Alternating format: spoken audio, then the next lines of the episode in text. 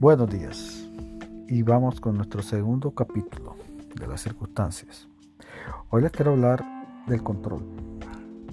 Pensamos que tenemos el control de todas las situaciones y nos olvidamos de que el único que tiene control en esto es Dios.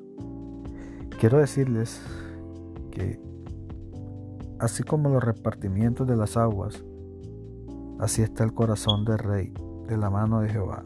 A todo lo que quiere lo inclina. No nos engañemos a nosotros mismos si pensamos que tenemos el control. Puede que estemos a cargo, pero no tenemos el control. Esta situación o esta circunstancia ha sido una circunstancia única en nuestras vidas, que nunca habíamos vivido. Estamos confinados, algunos alejados de sus familias. En mi caso estoy en un país lejano, alejado de mis hijas, de mi esposa, de mis padres.